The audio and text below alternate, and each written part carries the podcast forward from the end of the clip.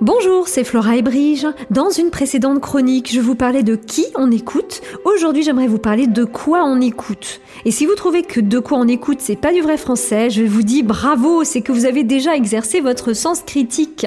Le même sens critique qu'on emploie avant d'acheter un produit quand on s'enquiert de son origine ou encore qu'on parcourt la liste des ingrédients.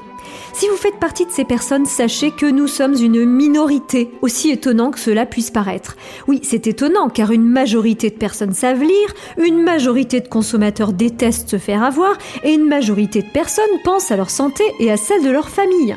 Alors pourquoi ces mêmes majorités ne lisent-elles pas la liste des ingrédients?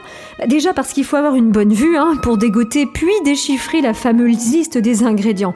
Ensuite par manque de temps, paraît-il. Alors voici une astuce. Si vous ne prenez pas le temps d'analyser les ingrédients au moment où vous faites vos courses, faites-le au moins une fois à la maison.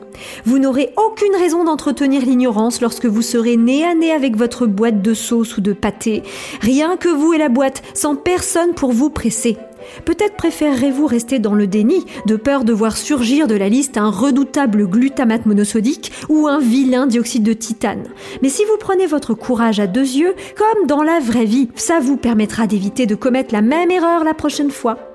Et en plus de bon sens, du sens critique et du courage, vous aurez ainsi l'occasion d'entraîner votre mémoire. Parce qu'il faut s'en souvenir hein, que le colorant E120, c'est un colorant naturel, certes, mais plutôt suspect. Euh, mais ça, j'en parlerai dans une prochaine chronique.